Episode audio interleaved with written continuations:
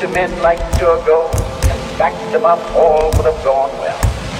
But the beneficiaries of privilege, the Bourbon reactionaries, the short-sighted ultra-conservatives turned down Turgot and then found that instead of him they had obtained Robespierre.